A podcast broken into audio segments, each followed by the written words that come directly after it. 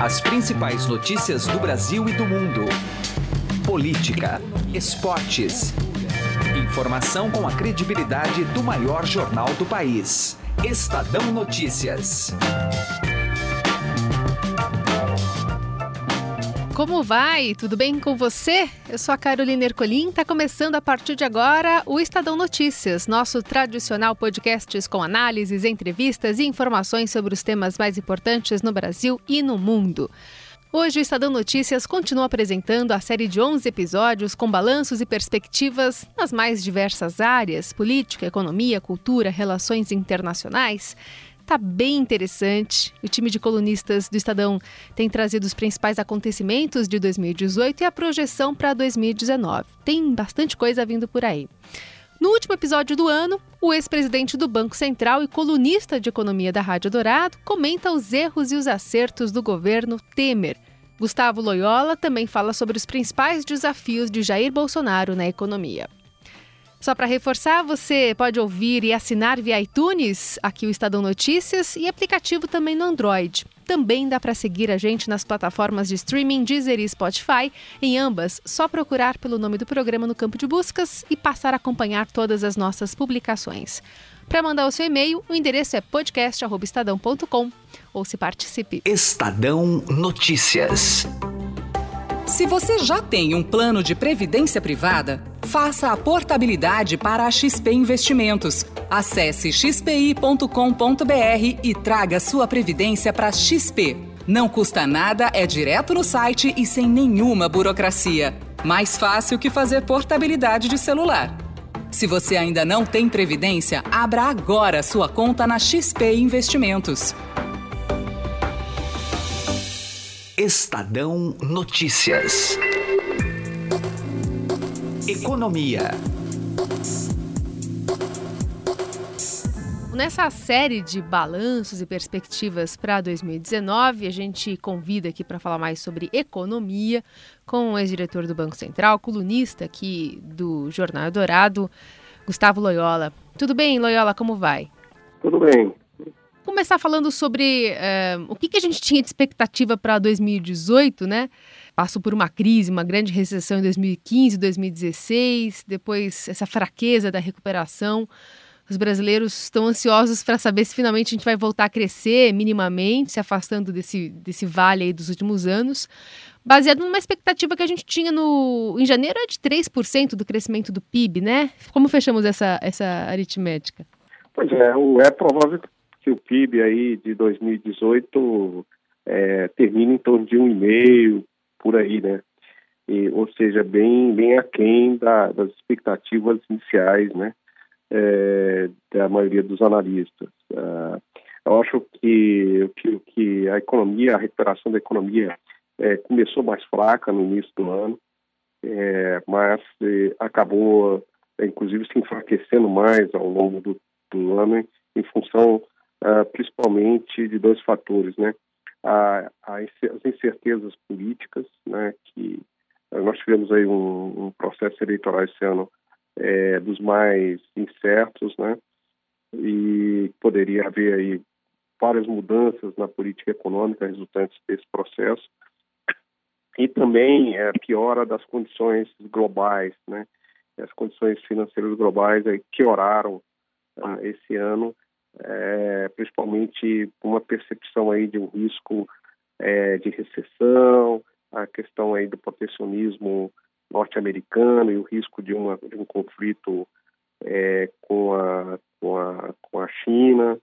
Né? Então, isso tudo tem, tem aí prejudicado a, a, o desempenho da economia global né? e, e, afetando o Brasil também.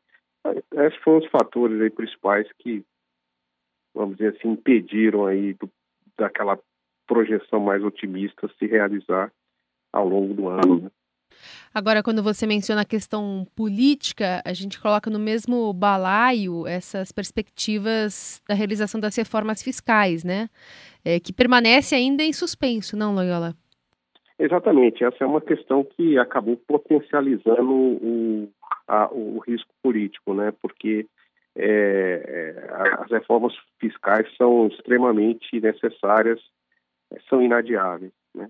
E uma das grandes incertezas da eleição é se seria eleito um candidato que, em primeiro lugar, tivesse também esse diagnóstico da necessidade de, uma, de reformas, é, notadamente a reforma da Previdência, e, em, em segundo lugar, um candidato que, se eleito e tendo essa consciência, tivesse é, capacidade de de, de, de convencer o Congresso, de articular com o Congresso é, a aprovação é, de uma reforma que exige quórum superqualificado e que é, por sua natureza, vamos dizer assim, impopular. Né?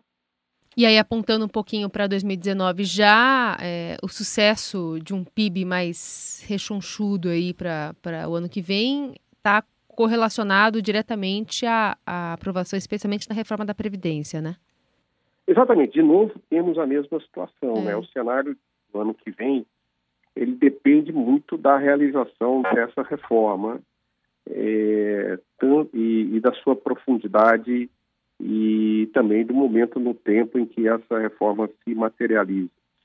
A, expectativa predominante é de que é, o novo governo, né, em função do capital político amealhado aí na eleição recente, ele será capaz de passar uma reforma é, razoavelmente grande no Congresso num prazo relativamente curto. Né? Então, é, é, essa expectativa que predomina, isso tem trazido aí um, um otimismo moderado né, em relação à recuperação da economia brasileira no, ano de 2019. É, evidentemente, se essas, se essas perspectivas começam a se frustrar ao longo do ano, a, evidente, a, a, o crescimento tenderá também, claro, a ser menor do que está sendo projetado nesse momento, que é um, um aumento do PIB em torno de 2,5% é, em termos reais. Né? Nem chegando aos 3% que a gente imaginou no começo de 2018, portanto. Nem, né? nem, nem chegando, né? É. Nem chegando, porque ainda vai ser um ano, vamos dizer, assim, de recuperação mais lenta, principalmente do investimento. Agora, 2018, a gente teve ainda no meio do caminho uma greve dos caminhoneiros, né? Foi no fim de maio, acho que colocou uma pá de cal nesse crescimento também do ano, porque ele afetou a atividade econômica, é, especialmente daquele período, mas acabou também gerando efeito cascata, né? É, por meses, não, Loyola? Exatamente. Esse, o, o, uma greve dos caminhoneiros, ela, ela, ela roubou aí um pedaço do PIB desse ano, né? É, algo em torno aí de 0,03 a 0,4 pontos, né? E foi uma greve realmente muito séria, porque o Brasil depende muito fortemente do modal rodoviário para é, para o abastecimento aí das cadeias produtivas.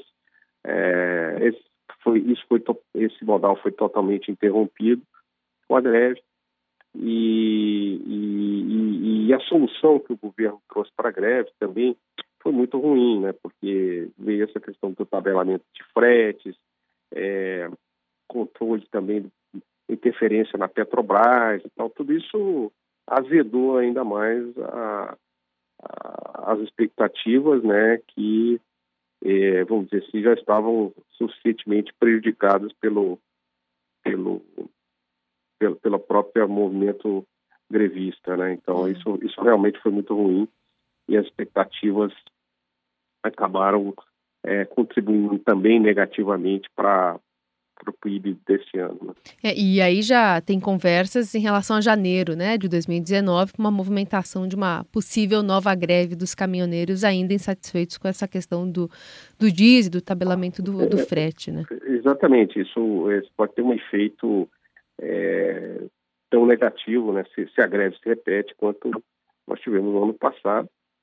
É, a expectativa, evidentemente, é que o governo próximo não repita os erros crassos né, que o governo é, Temer teve ao lidar com a greve de uma maneira muito muito frouxa e, enfim, com concessões, eu diria, absurdas até, né? É, espero que isso não se repita, mas tem, tem exatamente esse risco de novo. Né? Uhum. Loyola, em relação à Selic, né? A gente teve a, a, taxa básica de juros nos seus níveis históricos mínimos, ainda assim uma permanência do juro futuro num patamar elevado. O que, que você prevê para 2019? 2019, eu acredito que a gente vai ter aí uma taxa estável nesse patamar atual é, ao longo praticamente de todo o ano, né?